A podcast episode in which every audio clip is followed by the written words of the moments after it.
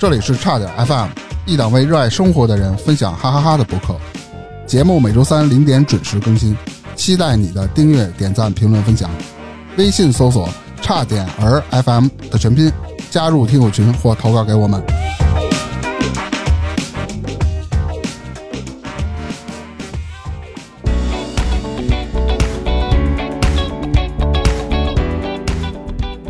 大家好，我是邓明。是啊，啊，这个老猫的新一期就要到来了啊！嗯，今天老猫又来做客我们这个差点 FM，哎，还是简单介绍一下老猫啊。老猫是一个非常资深的境外旅游发烧友，去过五十三个国家和地区。嗯，他呢不会去说去一些比较发达的国家，他经常往一些哎比较贫穷、边边角角乱钻对对对，就是哪儿乱，嗯嗯嗯，哪儿不热门，大哥就奔哪儿钻。所以哎，玩冷门，对，哎，有很多的见闻和故事啊。那今天老猫继续哎回到了西非，来讲一讲今天去的这个国家的一些见闻和故事。哎，先欢迎一下老猫吧，再大家好，我是老猫。嗯那么上一期呢，就是说了一些在佛得角的见闻。那我离开佛得角以后呢，就乘坐摩洛哥航空又回到了卡萨布兰卡，然后再次中转前往下一个目的地，叫做利比里亚 （Liberia）。哦，嗯，那么听着，哎，大明儿，你听说这个城市不是？就就乱的不行这这国家嘛？城市 你看利比里亚，我听过赞比亚，那个你看都都带着亚子科我感觉都不太行似的 啊呃，我呢是在另一个凌晨啊到达了这个利比里亚首都，叫蒙罗维亚。它的机场呢和佛得角一样迷你，然而呢，它远比佛得角要破败许多。哦这个地砖和墙砖的那个风格，就有点像七八十年代中国的农村卫生站那个感觉。啊！我的天，我的咱的听众有零零后、零五后，这这这就太遥远了。你可以想象出来那个装修风格哈。那不会墙皮都掉了吧？我来之前呢，是提前通过百度贴吧联系了一个在当地做买卖的中国商人小李，啊，因为呢飞机到的太晚，并且住宿也是在他那里订的，嗯所以呢我就跟小李预定了一个接机服务。大明应该明白什么是啊接机服务吧？他这种接机不是说我来司机把你的行李放好，给你接到你住的地儿。啊他这种接机就是避免你 把飞机拉走是吧？那是接机，而且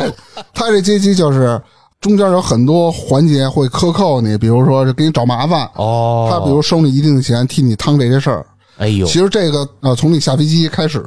回到你这个住的地儿，一般都是集中在机场这一块儿各个环节查你，哦，这意思你得给我 money。嗯，那个门钱，对，我在第一期的节目里就说过我在尼日利亚的阶级，嗯。那就简单说一下这次在这个蒙洛维亚，就是利比里亚的阶级的感受吧。反正就是初来乍到的这个黄皮肤中国人呢，正常来说你是很容易在这种地方被捉弄的。嗯。嗯，我呢，因为前面在非洲西非啊，已经常住了大半年了，我是深谙其道。果不出我所料啊，我跟小李安排的这个接机人员，也就是一个小黑哥，当地的这个黑哥们儿接上头以后，他就开始在机场里边左右开弓，四处逢源。然后跟这些个牛鬼蛇神啊，就机场里面各路牛鬼蛇神就选手就点头哈腰的，嗯，攀亲 攀亲带故。就跟那个地下交通站那个贾坤儿似 的，那个似的。我呢跟在他后面，就像只宠物狗一样，就被他牵着绕了一大圈 就，你说这个，啊在机场里面绕了一大圈，然后从密集的人群当中啊，才挤了出来。说说利比里亚这国家吧，因为它还挺有意思。这利比里亚国家的名称叫 Liberia，它的英文的意思就是自由之地。哎，那是挺自由的，因为嗯。很多人呢很容易把它和另外一个非洲国家叫利比亚哎，对，搞啊，混淆，其实它俩完全没有什么关系。跟这个利比里亚有关系的国家倒是美国，因为为什么呢？你如果去看这个利比里亚的国旗，你会发现它的国旗和美国国旗基本上就是同一个格式，嗯，只不过区别就是美国是五十个星，然后十三个红白条杠，嗯它代表就是美国现在是五十个州，以及初创美国独立的时候的那个十三个北美殖民地，它的开山鼻祖的那个级别的那个最开始的十三个州，它是这个意思。那利比里亚呢，它是一个星，它十一条红白杠，它代表的是利比里亚建国之初，它签署他们这个独立宣言的十一个政府官员开国先贤啊啊，十一人开国先贤队伍。一颗星呢可闪耀了，它代表什么意思呢？它代表着利比里亚是非洲大陆上第一个共和国。哦，这个荣耀所以说，这个利比里亚，你从它国籍上面就可以看出来，它跟美国关系是非常近的。那历史上也是，这个利比里亚可以说是一个脱胎于美国的一个国家。其实一开始的时候，咱们简单的说，就是美国有一部分人，他们在独立之初也是觉得奴隶制这个东西是不人道的、不道义的这个事情。他们觉得要处理这些，当时已经有很多黑奴被从非洲贩卖到了美洲，嗯，他们觉得处理这些黑奴的一个很好的一个方法，他们觉得比较道义的方法就是把他们再遣送回非洲。那哦，所以呢，他们就成立了这帮自认为有道义的这帮人呢，白人呢，他们就成立了一个组织，叫做北美殖民协会。他们就搜罗一些在美国已经获得自由，还不是黑奴，已经获得自由人生的一些黑人，就我也不管你同不同意，就把他们装上船，反向的又把他们从美国就又运回了非洲。这这人道吗？这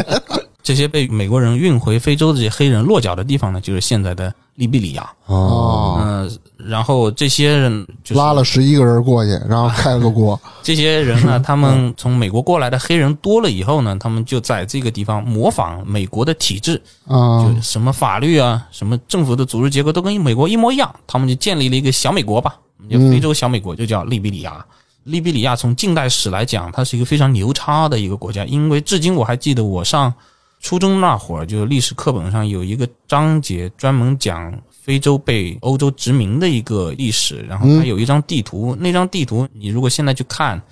你会看到在第一次世界大战以前，整个非洲已经被英国啊、法国、葡萄牙啊、德国、意大利这些国家瓜分的一干二净，就除了仅有的例外就是两个，一个是现在的埃塞俄比亚，一个就是这个利比里亚。所以说，这个国家它是有一个非常骄傲的资本的。接下来讲有一部电影叫做《战争之王》，就是哦尼古拉斯斯凯奇主演军火那个是吧就是对，这个里边就讲过一个内战，就是他们在非洲卖军火参与的冲突，这个就是利比里亚的内战。这个利比里亚的内战呢也非常有意思，它有意思在什么地方呢？就因为我们一知道，一般内战呢就是一个国家两派人，他们肯定是因为资源啊、利益分配不均，这就掐起来了嘛，互相看不对眼儿，对不对？利比里亚它这个内战的根源也是类似的，它根源在什么地方呢？根源在于一个种族歧视，啊，谁歧视谁？哎，你说这个都是黑人的国家，它没有白人，那谁歧视谁呢？刚独立的时候，从美国运回来的那一批所谓开国先贤的美国黑人的后裔，他们歧视本土的黑人。嘿呦，这些美国黑人呢，他们在美国的时候被白人所歧视，他们被运回到非洲以后呢，他们把这个歧视的这个传统和基因，他们就一直带着。他们觉得自己呢是在文明的世界里面待过的，哦。跟你们这些本地的这些肯定是没法过日子，所以这就导致了一个现象，就是在利比里亚独立的前一百三十年里，他的所有的总统无一例外，全部都是那个开国先贤那一帮美国运过来黑人的后裔，嗯从来没有任何一个本土的黑人能够挤进他的权力层。你也可以发现，这个是早晚要起矛盾的。另外呢，我要讲是什么呢？就是《战争之王》这部电影里边有一个镜头，有非常多的持 AK 四七在里边打仗的那些士兵啊，都是娃娃兵，年龄非常的小，就搁咱们看来可能就小学生那种年龄的这娃娃兵。那我记得呢，我看过一个叫《Vice》的纪录片，这个片子里面他采访过一个叫做光腚将军的人。那这个人曾经就是内战的时候，就是一帮娃娃兵的一个头子。他和他手底下的娃娃兵呢，都是赤身裸体上战场，因为他们号称这样是刀枪不入，所以大家就把他叫做光腚将军，就光着屁股的将军嘛。他自己呢，曾经在那纪录片里面亲口承认说，他手底下的娃娃兵呢，他们不光杀人如麻、奸淫掳掠，毫无道德底线，那他们甚至还吃人肉。他就说，吃人肉的目的是为了鼓舞士气和震慑敌人。那你可能会好奇，这样的一个战争犯吧，他现在是在做什么？比较可笑的就是那纪录片最后呢，就说到，嗯，这个光腚将军现在他是一个比较受人爱戴的一个社区的牧师，所以 这个滑稽的转变呢，就让我想到什么？想到《西游记》，你知道吗？因为啊西游记因为总结《西游记》里边所有的有背景的场景，嗯不就是一句话嘛？就是你好人，你都要经过九九八十一难，对吧？但是他坏人只需要立地成佛就行了。利比里亚呢，他最近的两个总统也很有意思。这两个总统呢，他都开创了非洲政治的一个先河。为什么这么说呢？因为上一个总统叫约瑟夫，她是非洲为止迄今唯一的一个女总统。这个总统在出任这个非洲小国的总统之前呢，他是在世界银行工作的，所以你可以知道他非常的懂钱。然而，确实他非常也非常懂钱，因为在他当政的几年，贪污非常的厉害。后来就就因为他实在太懂钱了，就给他选下去了。接替他的这个总统呢，就叫做乔治维阿。那熟悉足球的人可能有听说过他，因为他原来是意甲 AC 米兰的当家球星，他是 或是他是国际足球先生称号的获得者，就相当于现在的金靴奖。哦，就是体育转政治了，所以他不光是非洲，也是全世界唯一一名出生自足球运动员的这个国家元首。嗯，哦，乔治维阿这个总统当了利比里亚总统，跟我的旅行有什么关系呢？因为我去的那会儿呢，他刚上台不久，可能是新官上任三把火吧，所以我在利比里亚旅行期间，我幸运的居然没有被任何警察和官员要过小费。这个和我后面要说到的几个国家的经历相比，这个简直就是人间幸运啊！接下来说说他们用的钱吧。呃，利比里亚它这个国家呢，发行一种货币叫做利比里亚元 （Liberian Dollar），但同时呢，美元也在这里通行，并且美元也是被官方所认可的，它是第二货币。我去那会儿，它一个美元相当于一百三十五个利元，把它叫利币。嗯，但是这两种货币，你会想，它同时在这个国家流通，不会产生冲突吗？他们肯定都收美元，都愿意收美元是吧？它还真不是，啊它是这样，因为一般的民间小额买卖，比如说你去买个菜啊啥的，他们一般都收利元。但是呢，当你去到一些高档的餐厅，你去酒店，你要买个大件，比如说我要买一个二手的电冰箱，这个就算大件了，二手电冰箱，对，你 就需要花美元，哦啊，这个意思。讲讲其他的一些旅行的见闻吧。嗯，有一天呢，因为我比较喜欢拍照片，我就在街上走着，漫漫无目的在那拍照。然后走着走着，突然就有一个穿着非常破烂的一个醉鬼，他嗯追上来，他呵斥我道：“他说，你丫刚刚拍到我了，所以呢，你要给我肖像费。”我当时我暗自想，我说这个店儿没想到还有肖像权这个说法呢。那我就说你要多少钱嘛？他张口就要一千块钱利弊。我说你这个东西要的太多了。他接着说，他说我呢在这条街上是很出名的。啊，啊，看我不肯给，他说这样吧，我可以允许你再多拍我几张。啊，嗯，凑个数，但是因为为没有办法嘛，这个利比里亚治安也非常的差，再加上毕竟咱强龙也不压地头蛇，主要的原因是他身上实在太臭了，我我就只能给他胡乱拍了几张，然后嗯呃花了些钱就给他打发走了。后来呢，我就跟附近的人打听，果然他们说这个家伙就是一个路霸，他平常呢就是靠敲诈勒索就路过的一些小汽车和大卡车为生。你要不给钱，他就把你玻璃砸了，反光镜给你掰断。我回头想，我幸亏没给他多纠缠，这个啊还是对把你走为上，还是对走为上还是对的。利比里亚这首都蒙罗维亚呢，它并不大，相当于至多啊，相当于中国西部的一个县城。它的市中心有一栋两层的小楼，嗯，我们可以把这栋楼的功能理解成是我们城市的一个应急指挥中心。啊，嗯应急反应中心，就是有各种救护啊、消防啊、警察啊各种有这混合功能的一个应急指挥中心。嗯嗯这个小楼其中一侧的门口呢，停着四辆老旧的消防车，那个消防车上面的图标还写的洛杉矶消防局。哦，嗯，所以美国运过来的，肯定是小美国吗，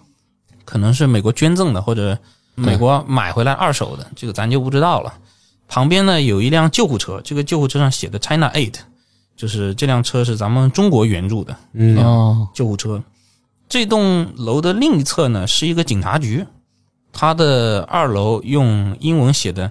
叫 Major Crime Investigation Department，把它翻译成就利比里亚重案组。呃，可惜呢，我觉得这个重案组装备不咋地。那为什么呢？因为你如果去过泰国或者你看过泰囧的话，你有点印象，什么叫泰国的嗯突突车吧？对啊吧？啊，对那，所以这个重案组门口停的车呢，就是类似于泰国突突车的这种利比里亚警用三蹦子，嗯啊把这种三蹦子刷成警察的那种警用的那个颜色，所以这个重案组，我看破案的效率应该也不至于太高。嗯，到偷车贼都追不上。这个城市的西部的山坡上呢，有一个在这个国家真的可以被称为是一个巨大的建筑，它有一个九层的大楼，这个大楼是利比里亚原来唯一的一个五星级酒店。这家酒店面朝大海的一面有一大片游泳池，可惜呢，这个酒店由于长期的内战，已经是目前已经荒废掉了。山坡的另一面是一大片面朝海滩一字排开的贫民窟。但你远远的看，你会发现这个沙滩的颜色有那么点不对劲。我呢，于是就顺着这个山坡往下走，来到了这个叫做 Clue Beach 的这个地方。这一片沙滩呢，紧邻着贫民窟，可以用四个字叫不堪入目来形容。哦，呃，为什么呢？因为这个地方弥漫着一股非常浓的尿骚味，然后目光所及，这个沙滩上到处都是粪便。你只要随便的去翻动一下沙子，露出来的也是干燥的粪便。这里可以说是一半沙一半粪便的那种沙滩。哦哦，这脏乱差。对，为什么呢？因为这个周围的贫民窟它根本就没有厕所。长久以来，这个沙滩啊，就是天然的一个户外当地的厕所，对当地的一个大厕所。我我现在回想起来，我都觉得是恶心至极。利比里亚呢，由于它刚刚从长期的战乱当中走出来，所以呢，它目前还是联合国的一个重点的关照对象。所以你在街上随处可以看到联合国的各种军民车辆，宣传联合国在当地作用的一些宣传画。你在机场也可以看到很多人，他就是拿的护照就是联合国的护照，因为联合国他们的雇员出入境会统一使用一个印有联合国徽章的一个蓝色的护照，并且他们是享受通关优先的这个权利的。嗯，哦，我在利比里亚待了一段时间呢，就离开利比里亚了。然后我呢，从蒙罗维亚乘坐肯尼亚航空的飞机啊，就飞到了邻国塞拉利昂的首都叫弗里敦。嗯，嗯、飞行的时间呢只有短短的四十分钟。嗯、离开和抵达都非常顺利，这两个机场的官员都没给我捣乱。之所以最后还是乘坐飞机离开利比里亚，是因为利比里亚吧长期战乱，它哦全国的道路还没有修缮完毕。就两国间相邻的五百二十公里的路，正常你去陆路通行的话，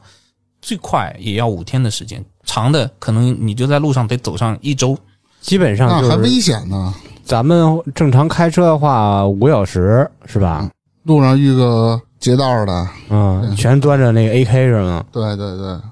有一个纪录片，就是法国人拍的一个系列的纪录片，B 站上面有很多，你可以去搜一下。这个纪录片就叫做《不可能之路》，里边就有讲到过利比里亚它的道路的状况，就大家去看一下，你大概就会明白我为什么说它可能就五百多公里要走七天，你一天只能走几十公里，这个其实在非洲真的不算一个特别夸张的事情。行，有个事儿就说说当地的物价，嗯，可能你们不太相信，但是在西非这三个国家，就是我说的利比里亚、塞拉利昂和几内亚行的费用，它是奇高无比。啊，啊，我呢曾经算过一笔账，我以我这个背包客还是嗯比较省吃俭用的这种，在西非这三个国家的旅行的费用，基本上平均呢开销要差不多将近两千块钱人民币。为什么会高到这个地步呢？我们举个例子，国内的七天优品嗯，连锁的小酒店，就在二三线城市大概一百五十块钱左右，在嗯北京可能二百五十块钱这个价格，就这个水平的价格呢，在西非的三国基本上你找不到一百五十美金一晚以下的，哇，一百五十美还得金，乘以七，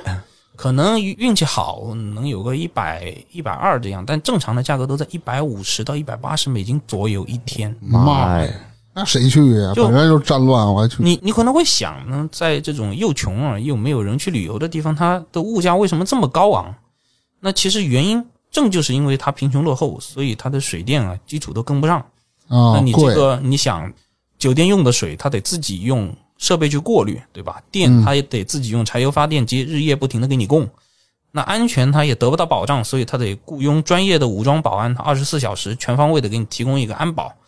再加上呢，它也没有旅游业，所以商业呢也比较凋敝，它的入住率就相对来说比较低。那你这样一想，它的成本就相当的高。嗯，哦对吧？因为酒店里面用的所有东西几乎吃住用基本上都是进口的，完了什么水电其他东西都是单独为你去准备的，再加上呢没有更多的人为你分摊这个开销，就会导致这个价格高昂，然后进入一个恶性的循环。那当地这帮就是咱们的，不是咱们是他们的民众是靠什么是维持生计的呢？这个打砸抢偷，然后当兵打内战呗，当兵然后打砸他们那家，对，打对面当兵呢。像这些觉得是烂泥扶不上墙的这类的国家啊，啊，他们整个国家真的就除了比如说几内亚，它是出产铝土矿，它卖卖资源，哦，然后塞拉利昂呢，它有钻石，这等一下咱们也会说到。利比里亚呢，好像啥也没有。嗯这些国家出产一些资源，能够形成呃少数的就业人群。其实他们没有什么拿得出手的产业，嗯，哦，大家老百姓就是正常青年人，就是游手好闲呗，在街上瞎晃悠，能做点事儿的，也就是摆个小摊卖卖小东西，没有什么太正儿八经的没有正经产事儿，嗯，对你不能拿国内的很多事情去衡量这些国家。嗯接下来就是离开利比里亚呢，就来到了塞拉利昂。塞拉利昂这个国家呢，也跟一部电影有关系。这部电影呢，就是《泰坦尼克号》的主角小李子莱昂纳多，他主演的一部电影叫《血钻》。那那我看过这部电影也非常棒啊。啊，嗯，塞拉利昂这个名不见经传的国家呢，它确实有一样东西非常的出名，很多女孩子梦寐以求的钻石就是 diamond 钻石。然而，这种无价之宝呢，也并没有给塞拉利昂带来什么好运，反而也是使塞拉利昂长期的陷入无尽的这个内战当中。你还真别不信，你可以看看世界上，尤其是资源丰富的小国，基本上没有落得好的。嗯这就是所谓的应该是资源陷阱。那我去的这个塞拉利昂的首都叫 Freetown，它的字面的意思是自由城，但是中文呢，按照音译给它翻译成那个特别土的名字，像弗里敦，你以为你去到了东北的某个 弗里屯儿，弗 里敦。嗯，去那会儿已经离内战结束已经十六年了，啊，但是内战结束之后十六年，我去到那个地方，依然看到的街头很多建筑都有弹孔。哎呦然，后呢这，没修啊，这个哪有检修啊？这个街上你也可以经常看到坐在轮椅上的缺胳膊少腿的残疾人。嗯，所以说，内战的这个伤痛还是随处可见的。是，这持续好多年，好多年然。后接下来讲的这个东西呢，就可能更加重口了。嗯，因为在弗里敦这个城市的东郊啊，它的一大片贫民窟的中间，紧挨着马路有一个巨大的垃圾场。每当有垃圾车过来呢，就会有一大群小孩就靠上去找各种能回收利用的垃圾，以及别人吃剩的这个残渣剩饭。哎呦，他们捡了垃圾以后呢，会对这些垃圾进行分类，这个我们还能理解，对吧？嗯，嗯但是有一样东西我无法理解，还甚至非常倒胃口的，就是他们会把收集过来的残渣剩饭放到一口大锅里面去煮，哎呦，然后往这个锅里放一些就红色的调料，接着呢，他们煮完了以后会把这些煮过的这些食物装到一个一个小的塑料袋里边，然后拿到这个垃圾场的门口摊子上去卖。就这样的一种食物一份，很小就拳头大，要卖一千五百个利昂，相当于零点二个美元。就这么一点大的，嗯居然要卖零点二个美元。它装食物的垃圾袋也是从垃圾堆里捡上来的。要不说这个都是什么瘟疫啦，啊什么这那的，这东西，西非这三个国家可以说真的是赤贫，而且这种贫困是我们无法想象的。嗯，哪怕同样是非洲，我去过的什么肯尼亚、赞比亚，也都比这儿要强得多他们就是什么都缺，然后食物无法自给，就什么东西都非常的贵。我呢是非常喜欢拍照，尤其是拍一些人文题材的一些摄影。那你如果是玩人文，你应该会知道，你想要把你的拍摄对象的一些生活给它拍的特别的真实，你就要尽可能的去接近你的拍摄对象。那所以，我当时是为了记录这些孩子们的生活，我呢就住在了那个垃圾场附近的一个没有地砖的，只有水泥地，然后卫生间和卧室之间都没有隔开的。那个房间小的，就是你躺在床上，你的脑袋旁边就是蹲坑的那样一个旅馆。那那不跟那有的那种监狱似的吗？你想想这个条件的这个旅馆，暗无天日的一个旅馆，晚上电呢时有时无，然后蚊虫乱飞。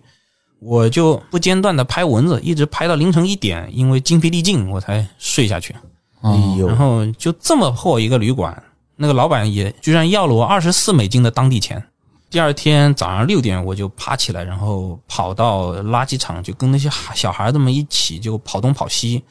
这才有我刚刚跟你们说的那一段故事。做泔水，然后拿出去卖。那些小孩儿大的可能有十六七岁吧，小的我看也就是刚刚能下地儿走路那个感觉。他们是不是也是那种骨瘦如柴的那种？对，但是他们都非常乐观，多多少少能讲点英语，所以我也他能嗯，除了乐观还能怎么着？他接触的就是这，他认为这个世世界他就是这个样子。对，他们还请我吃东西，当然不是他们做的那个泔水哈，他们、嗯比那还他们次是吧？不是他们做了一些熏鱼，那这个鱼肯定我看不像是垃圾堆里捡来的那种鱼，嗯他们可惜吧，把那个鱼烤的实在太焦了，而且也没放什么调料。我的内心挣扎了半天，最后还是没下得了嘴。哦，那当地你吃啥呀？当地也有一些，就是涉外的一些餐厅什么的。嗯不是涉外的餐厅，当地有一些相当于国内的华莱士这种啊炸鸡店、嘿汉堡店哦那种快餐店，它卫生我没看到哈，反正做的味道还可以，嗯，当然价格也比较贵。那肯定的。嗯会有一些这样的店的。再差的地方，就像我之前跟大明说过，再贫穷的国家，它总也有一片儿啊，或者一小块区域是拿得出手的，因为它总有权贵啊。对那美国人都有权贵，他们也得过日子，对不对？所谓的富人区嘛。对对对，它总有这样一片区域呢。嗯，那群孩子呢，他们在忙完他们垃圾场的工作，他们会去到马路对面的一个足球场去踢球玩儿然后那个还有劲儿。那个 那个足球场上的黑板上还写着，本周六的下午四点半有一个什么球赛，是某某队对阵某某队的。那一群孩子呢，玩的非常的开心，尽管我觉得他们身上的衣服就已经完全破的就不像样了。哦，然后更多的人其实是压根儿就没有上衣的。这个时候走过来一个穿蓝色衣服小男孩儿，不是跟他们一伙儿的，看着条件稍微好一些。就小男孩儿呢，头顶着一盆香蕉，在嗯，非洲大家搬东西都往脑袋上放。对嗯所以我在非洲待了大半年以后，我回国甚至到现在的习惯，比如说我今天刚从北京站出来，我把行李从行李架搬下来，我的习惯都是把行李顶在我脑袋顶上。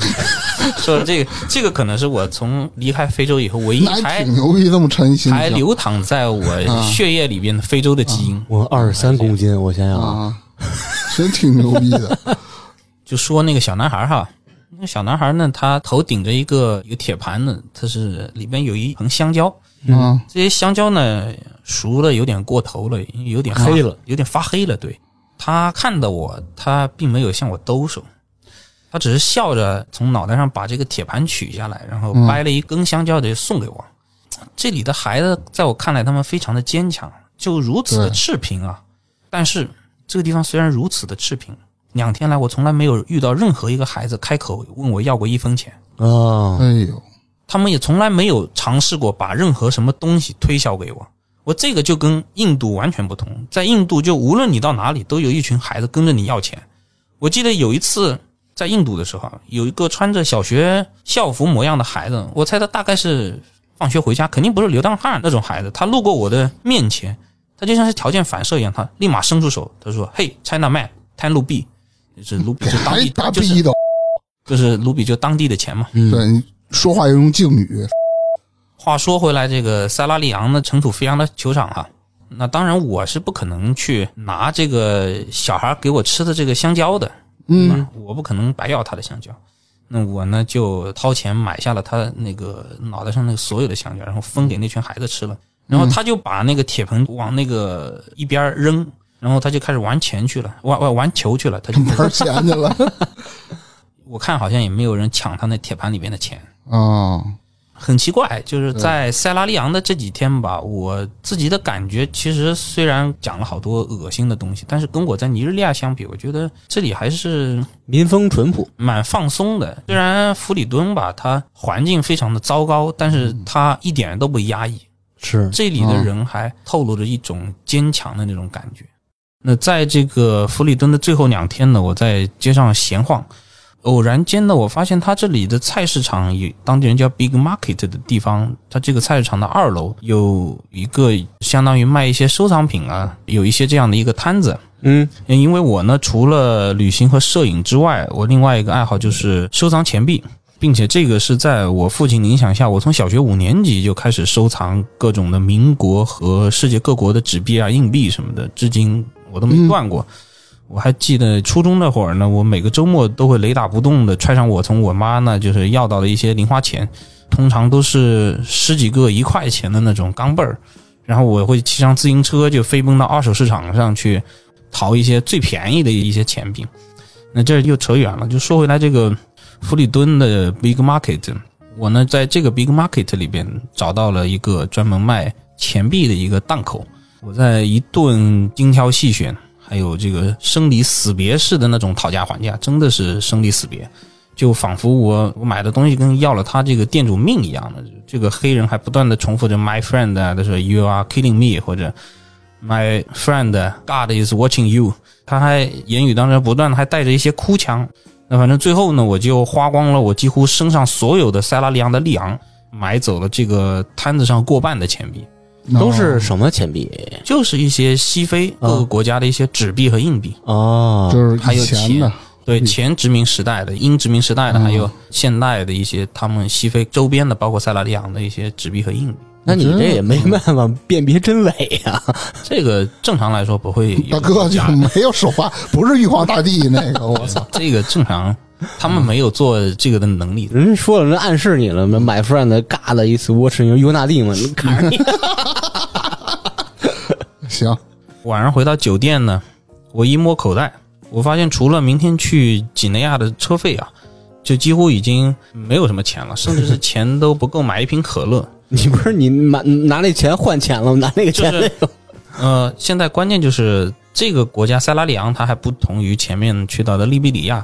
美元在这个地方啊并不受欢迎。嗯，就前面嗯，所以那么晚我也没有地方再去换当地的钱了。就我呢是从突尼斯来到西非的，嗯，在离开突尼斯的时候呢，因为身上有很多突尼斯的硬币，但是你知道，就是一般的兑换点它是不收硬币的。就全世界好像都是这样，所以有一些突尼斯的硬币我没有花掉，我就在突尼斯的机场把所有的突尼斯的硬币都买了椰枣。这不是咱们在塞拉利昂最后一顿晚餐了吗？这没钱了，大晚上的我也找不着人换钱，所以呢，我就无奈的在离开突尼斯后的第 N 个晚上，我还是只能以这个椰枣充饥。前面也有遇到过这种情况，哎呦，很惨，就是在连续服用了，就是这不是服用，服用吃药当药吃，就是在连续食用了这种就是高糖分的、高热量、高能量的这个食物之后啊，我再次咀嚼，味同嚼蜡，就特别的甜。是啊，我当时就暗暗发誓，老子这辈子再也不想碰椰枣了。然后分着吃。然后离开弗里敦的那天吧，我跟着地图的指引来到了一个 shared taxi station，就是合成出租车站。是合成出租车呢，算是一个西非的一个特色吧，并且他们的卖票还挺有意思。就咱们正常不是一个小车，它是一个驾驶员跟五个座位嘛，嗯，但是你跟四个。就跟四个啊，前面一座，后面三座，它是一加三的模式。嗯，那他们那儿的小车卖票呢，它是二加四，它前面那张座位他要卖两个人的票，后面的一排座位他要卖四个人的票。副驾呀，尊贵的地方啊，不得抱着吗？二加四吗？后边四，你看正常前面是副驾不是一个人吗？他是卖两个人的。啊咱们正常后排不是三个人，他卖四个人的。啊，并且我说这个二加四就是六个人，不是说凑够六个人我就上路了，而是这个六个乘客是发车的最少人数，最起码哦你要做到六个人我才愿意走。那多给钱呗。对啊，哎，对，就这个意思。所以说，一辆那个小汽车啊，你在西非，除了驾驶员之外，你再载上个八九个乘客，那是非常稀松平常的事情。妈呀，嗯，我曾经我自己亲眼见过，这不是新闻啊，我自己亲、亲眼见过，他后备箱都能塞人，他还也能拉人。我操就不是那呃谁这坐谁腿上合适？你知不知道？啊！咱们他能挤啊，咱们之前在第一期里面有说过，我在尼日利亚买车的那个事情，对吧？嗯尼日利亚相对于这三个国家，尤其是西非的这这个几内亚，就是尼日利亚的车都是还算好的，所以说在这里呢，新车你是想弄都不要想，二手车也是属于屈指可数。我是说，绝大部分在路上跑的都是车龄二十年以上的三四五六七八手车，基本上快报废了那种。对这些的车呢，他们的车况都啊，非常的差。通常情况下，保险带是肯定不好使的，然后反光镜呢，不出意外也是残缺不全的，嗯，啊，仪表盘呢能工作的也不多，这自己不知道，然后 这什么时候没油了都不知道是吧？然后它这个仪表盘能工作，上面的数也不一定是对的，哦，我知道为什么那么多人一块儿做，他那车坏好退对，呢。也对，有可能。也有可能是乱走的。还是我之前有说到过，就是咱们跟观众朋友们推荐过那个，就是法国拍的那纪录片《不可能之路》，那里边有说到过很多，就是非洲的这个行路难的一些细节。我记得里边有一集有说到，就是在马达加斯加，大概的意思就是说，有一个人他买了一辆。反正年纪很大的一个奔驰的卡车，完了，嗯他那个车呢，甚至连刹车都不能自主，他们每次开车呢都得带上绞两杀是吧？他得带上两个辅助人员，就一个司机他负责开车，另外一个辅助人员属于，比如说后轮儿垫个石头，在前轮儿垫个石头，我操！控制一下刹车怎么着，然后引导一下其他乘客，避免不要撞到我这个车上，等等辅助的工作。不然得开五迈才行，能实现。对，然后差不多就真的是这个意思。那我们接着回来说这个西非啊，我说刚刚那些车啊，他们就非常的残破嘛。我觉得这些车的就是这个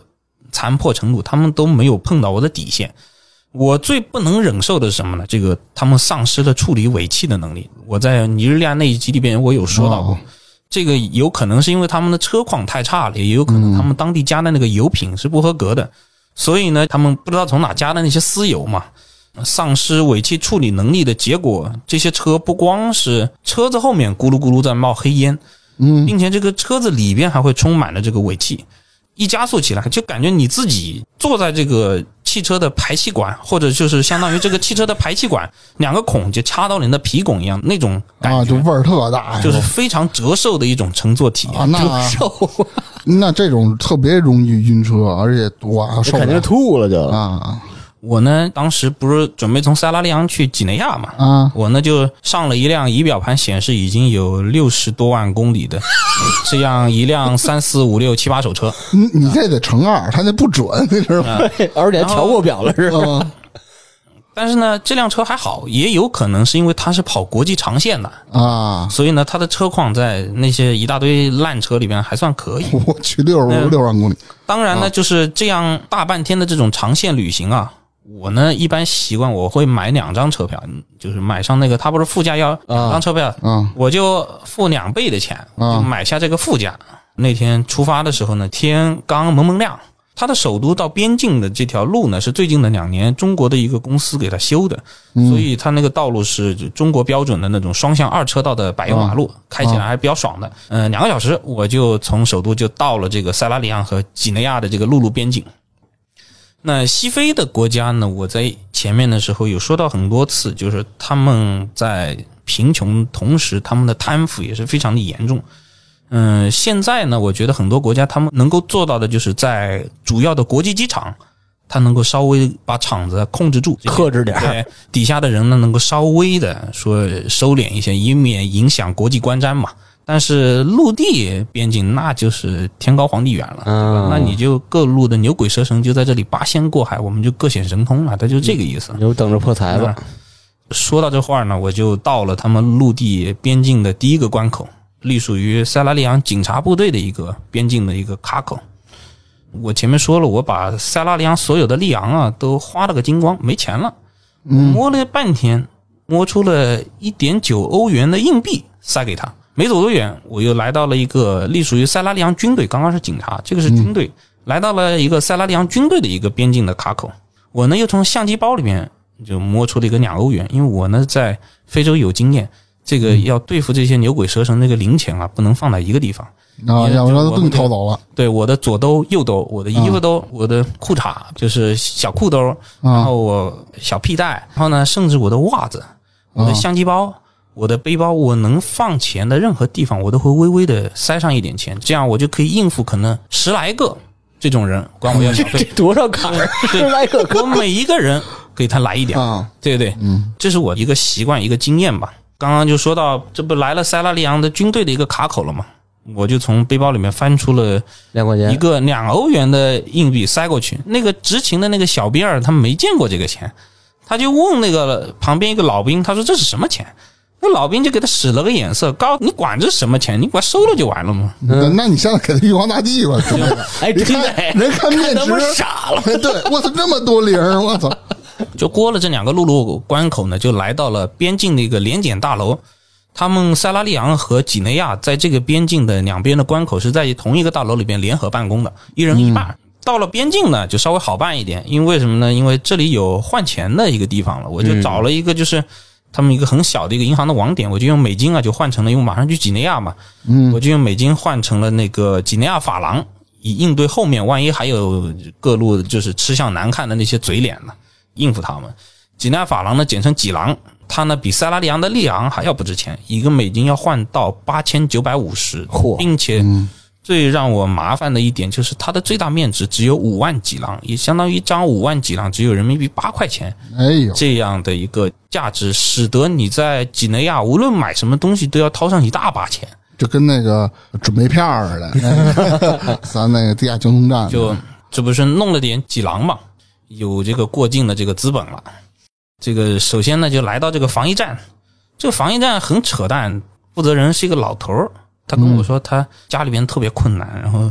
他说他老婆要生小孩了，我心想这么跟他妈政府说，你跟我有什么关系？老头儿要生小孩，对吧？他说他八十多岁了，走道他儿走不了说老头儿要生小孩，然后因为那个银行就在他旁边，他啊，看到我刚刚从那个银行里面拿了点钱，然后就嗯管我要了五千块钱几郎。接下来就一个，我到现在也搞不清楚他是一个什么单位，反正就是一个不知名单位吧。到了一个不知名的一个单位，这个不知名单位他莫名其妙的把我就拉进小黑屋，还是个女性的一个官员，他就黑这个嘴脸，伸手问我要钱，同时把我的护照往那个抽屉里边一扣，我呢就开始五千五千几郎的给他，直到给到两万块钱，也就相当于已经人民币十五块钱了。我觉得这个已经就够了。他再往我要呢，我就有点恼怒了，态度就有点强硬了。这个时候他们就有点不情愿的，就把我给放了出来，就给了他十五块钱人民币给打发了。那我我多嘴问啊，如果他不把护照还你，你怎么办呀？你只能黑在那儿了是吗？他其实也就是要点小钱，正儿八经不会跟你专门过不去。这些人，就是你这个怒这个程度啊，这个拿捏好，对你大怒了，直接给护照撕了，直接 国骂出来那肯定不行啊！操不过我在后面确实跟几内亚那边有大骂过，大吵啊过一架。然后呢，过了这个不知名的单位以后呢，就到了移民局，也管我要了五千几郎。这一路听着没多少钱，其实都好大好一。然后？呢，接下来呢就是检验检疫局也要了五千几郎，他告我你要不给钱啊，我就给你我就给你扎针。嗯，他不是检验检疫吗？我就硬说你这个疫苗没打，或者你打的疫苗不符合我标准，你反正你要不掏钱，我就给你打针。总之就是他们要钱的这个理由啊，五花八门。最搞笑的呢，还有到最后，最后有一个叫做跨国和有组织犯罪调查局，这个单位也给我喊了进去。这个老哥呢，他可能本来是想憋坏给我起一个罪名的，但是他憋了半天，结果他自己把自己给逗乐了。然后他就直接嬉皮笑脸的，他直接说 “my friend”，他说 “please do something”，他直接就伸手，然后就 我也就给了他一万块钱，啊，一万几郎，自己给自己这就这就 这就糊弄过去了。啊，好不容易在塞拉利昂呢这边办完了所有的手续，谁知道嗯这个塞拉利昂啊，它还只是一个开胃小菜，几内亚这边才是真正的哦。呃掉你一层皮。为什么呢？因为几内亚和塞拉利昂的风气还有点不一样，就是塞拉利昂那边呢还有点收敛，他的相关的人员啊，他属于除了极个别，就除了那个女的，大多数情况是属于厚着脸皮求你打赏，他呢也不墨迹，你给多少钱。他也不说什么东西，然后你说了呢，人家就跟你道一声谢谢，你一笑了之就算了，对吧？一般金额呢，一次打赏呢，也就控制在零点五美金到两美金之间，也就几块钱人民币，通常不会超过人民币五块钱。正常来说也是比较好打发。那几内亚这边就完全不一样了，他们不仅要的多，人家是要小费，他这边要大费，金额呢就直接是对面的十倍。正常开价啊，开价就是五十美元，他直接跟你说呀，对他直接开价就是五十十美元，对，正常开价就是五十美元，哎并且呢，他仗着我不会说法语，因为几内亚是说法语，塞拉利昂说的英语，他仗着我不会说法语，就开始到处兜圈，然后煞有介事。到了几内亚这边呢，首先是移民局，他也开口五十美金啊。啊，就一路全都五十对他们开口就是 他们我操统一定价，他啊们开口就是五十美金，这个能看价吗？最后呢还价还来还去给了五美金。啊，啊，刚出的联检大楼不多久，又连续遇到了两个隶属于军队的检查站，总共呢给我在那扣了两个小时白吃，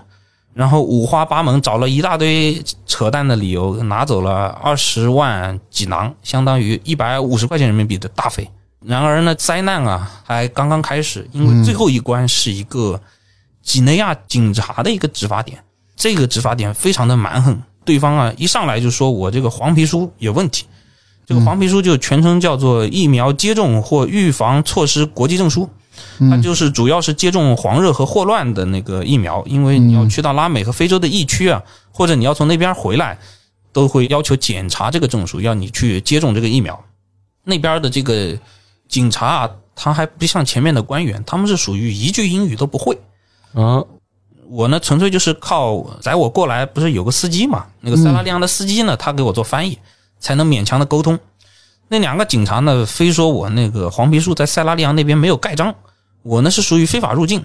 而且呢，这个态度非常的蛮横，就相当于是法官给你宣判一样，就是相当于老子现在已经判你有罪了，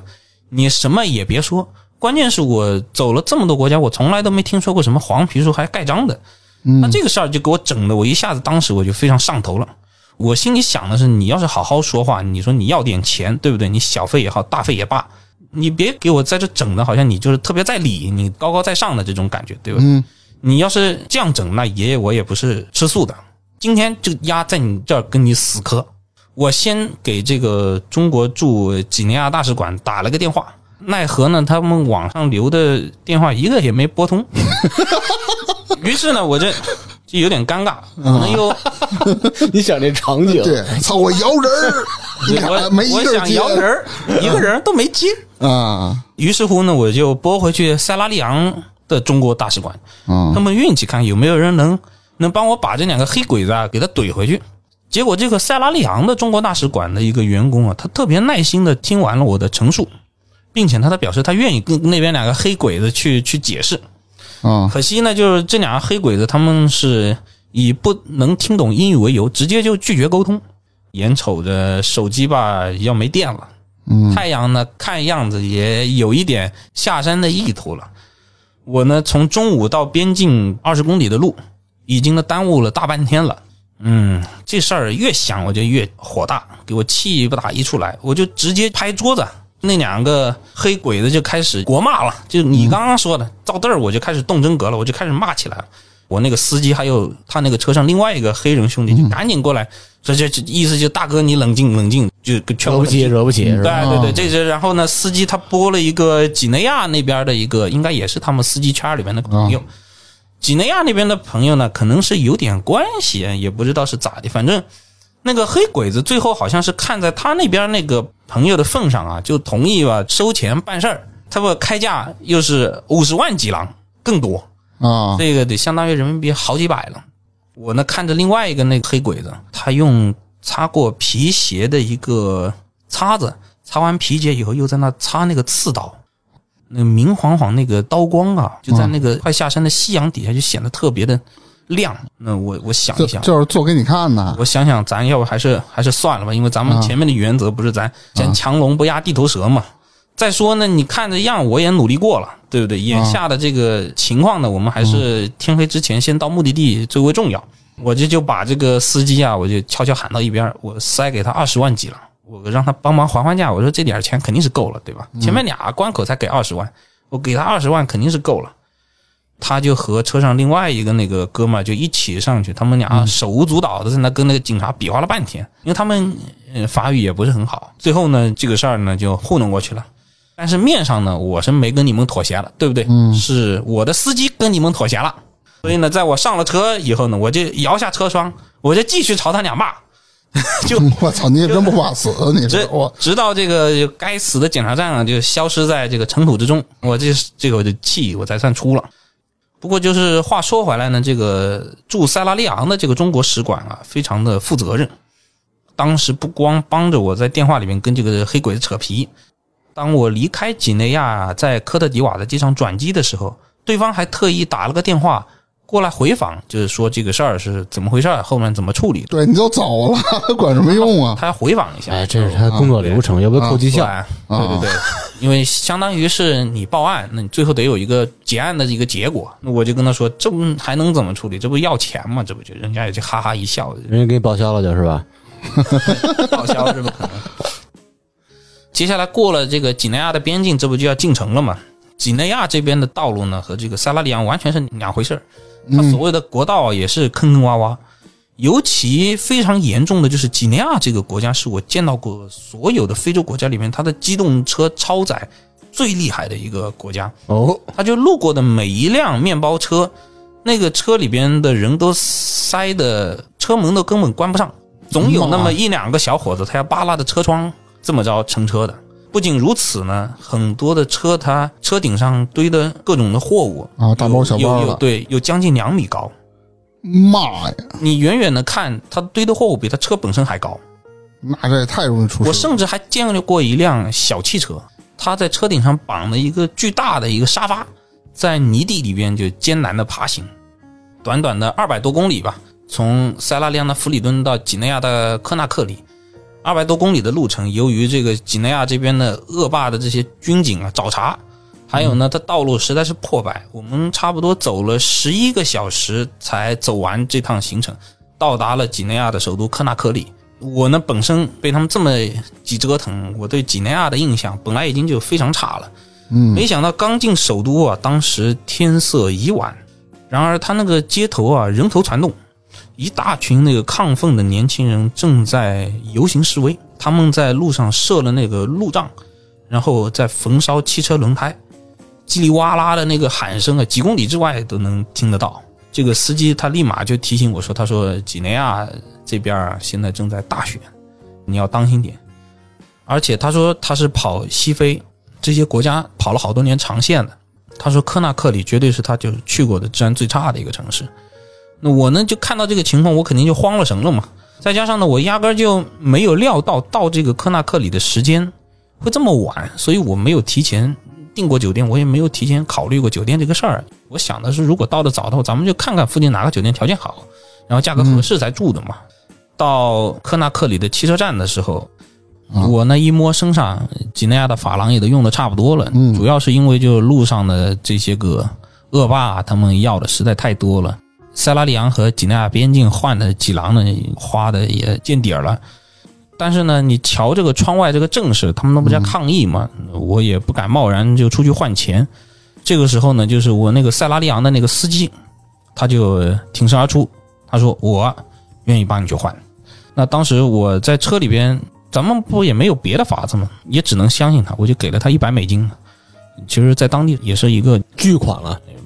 不算巨款吧，反正算是有点大额了买一套房差不多吧？那不至于当地的普通人的工资一个月可能还到不了一百美金，啊。所以呢，就一百美金在当地还是一个比较多的钱。虽然他买不了什么东西，但是相当于当地人的收入还是一个比较多的一个钱了。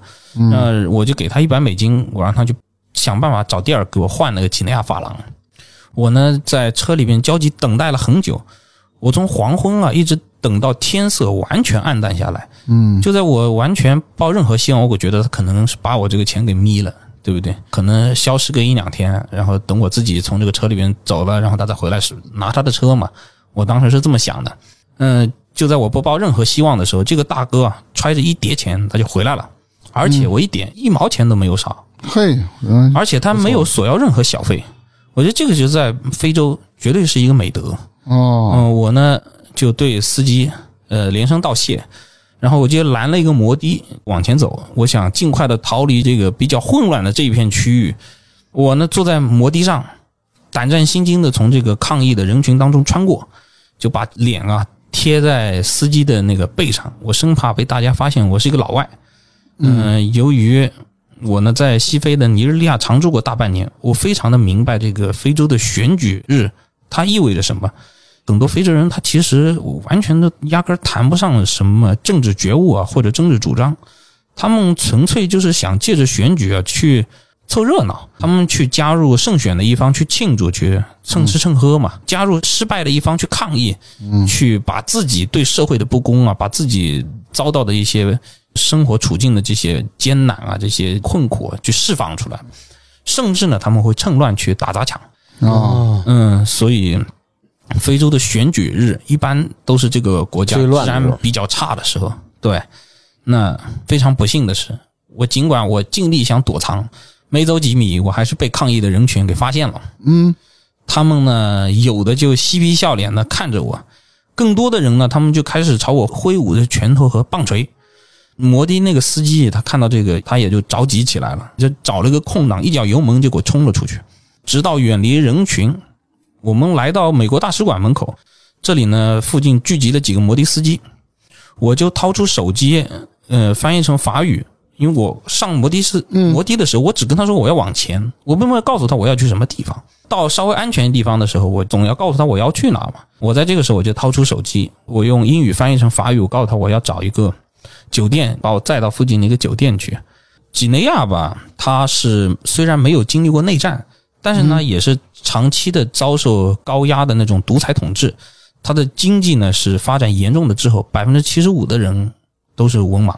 所以这里的官方语言虽然是法语，但是他们底下的当地人法语的水平都只停留在他会说一些简单的常用的句子，但是你要给他看，他是完全看不懂的。所以我拿出这个谷歌翻译给他们几个司机看，几个司机传来传去也没有看明白我到底是什么意思。嗯，还好我眼尖，我立马就发现这个美国大使馆对面呢有一家酒店，是一个法国人开的酒店，于是我就赶紧呃办了入住。这个酒店的费用是九十欧元一个晚上，嚯，还是我路上算是住到的正经酒店里面还比较便宜的这个妈呀！我就赶紧办了入住，嗯洗了个热水澡，然后压压惊。几内亚的全称叫做几内亚共和国。其实这个世界上呢，它还有另外三个名字非常类似的国家，叫做几内亚比绍、赤道几内亚和巴布亚新几内亚。这个里边除了巴布亚新几内亚，另外三个几内亚他们都分布在非洲，而且挨的都不是很远。我呢办几内亚签证的时候是在尼日利亚拉各斯的几内亚的领事馆办的。这个领事馆呢，它位于一栋两层的小楼上。这个地方它有且只有一个工作人员，他既是领事，也是文员，也是保安，也是司机。我操，他呢听说复合型人才啊！嗯对他呢，听说我要去几内亚，他还特意再三确认了一下，你是不是要去的 Guinea Conakry？他就是怕你搞错，你要去其他的几内亚，然后你去成了他的这个几内亚尼。日利亚的，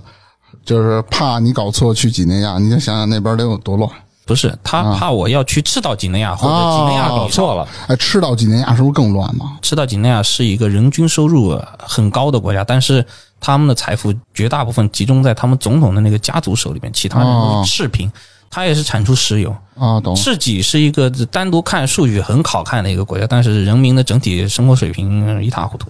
几内亚比绍咱们前面也提到过，但是几内亚比绍和赤几我没有去过，所以这里也不能讲更多的故事。当然，前面那个几内亚签证办的过程肯定也是，嗯我不说你也能知道嘛，对吧？他呢就让你提交一大堆材料，那些材料咱们也不可能收集齐全呢。塞钱呗，对啊，他就说，那你这个对不对？我呢想帮你，但是你这个东西不到位啊。但是呢，你要是愿意付出一点点，就是相当于辛苦费，买对烦的什么 do something 是吧啊，对买翻的嘎的什么那叫什么来着？？God is watching you，啊对，啊，玉皇大帝盯着你。反正意思就是在西非吧，他就没有钱办不成的事儿。那后来也没有办法，这个几内亚这个签证也是给他弄了一点儿那个好处费呗。好处费，大概多少钱？几内亚、塞拉利昂和利比里亚这三个国家签证一共花了两千块钱人民币。三张签证按照他们官方的收费，可能三张签证加起来不会超过五百啊，啊，剩下的你都懂了。还好了，买命了。非洲它是怎么回事呢？有的时候它会把规章制度啊设置的特别的严格，嗯，它那些规章制度要么呢是承袭原来呃殖民地的，要么就是抄的哪个发达国家的那些个规章制度，这会导致虽然它的规章制度非常的齐，但是呢，由于他们国家的发展水平啊等等的，他达不到，是你很难达到这样的要求。其实这个呢，就是为他们收各种小费，哎打开了一个窗口，对吧？比如说你要开餐馆是吧？我们国家对你这开餐馆的条件那就可严了，这个都是超的欧美的标准，那肯定严。你达不到是吧？你达不到，那你自己想办法吧。在科纳克里的几天时间里边呢，就咱们接着说回那个几内亚那个故事。在科纳克里这几天呢，我是百无聊赖，因为嗯来的时候呢，恰好是反对派在游行，人家也不敢出门政府呢，他很快就宣布宵禁了，并且呢，白天的市中心啊，它也是哨岗密布，整个城市的氛围非常的压抑，对峙很厉害。再加上科纳克里本身呢，它也没有什么旅游的景点，所以呢，我在酒店就发了几天呆以后启程回国了。可恶的是呢，我临了上飞机，还被安检和查验行李等等八个关口，一共 一共要去了这个十二点五万的小费。哎呦，几郎，几郎的小费，签证就不少花钱，完了呢，各个关口又有各种小费，到那等于说正好又赶到了这个选举日，然后在酒店里憋了几天回国，你哎呀，亏死了。其实他们政府是不是也是默许他们这些行为啊？因为政府没什么钱给他们发这工资，就对靠，这得让他们发泄啊，要不就乱起来了吗？不是我说那个小收小费啊，那肯定啊，这个也有可能，肯定让他们是。自我去创收吧。嗯，对，克扣小费，而且很少有人去旅行去那玩，这可逮一活的了。对，可可逮一个不正常的了。在这个地方呢，可能会有人问我，他说你为什么能把这些细节啊说的这么清楚？因为我呢一直以来旅行都有一个习惯，我不光会拍照，而且会随时的写日志。因为我觉得文字的记录是相当重要的，因为只有文字能够把你当时所见所闻，以及最重要的是当时的情绪和所思所想，能给把它记录下来。你要说去做视频，这可能对我的要求就太难了，太高了。所以我觉得只有文字能够做一个全面的记录，所以这就是为什么你让我去回忆很多故事，但在我看来，好像几年前的往事，但好像是昨天或者前天刚发生的一样，嗯，它非常的鲜活。对，是个好习惯，善于记录。一般不都有一句话怎么说来着？好脑子不如烂笔头子嘛，对吧？烂笔头子不是一个 GoPro 不？西非呢，还有最后一期的内容，回到我刚开始说的尼日利亚，哦，要去讲一讲我在那边做生意呃发生的一些故事。哦，好，那咱们就期待这个老猫的，呃，尼日利亚的收尾啊。哎，在这里谢谢老猫，谢谢，哎，好，拜拜。拜拜。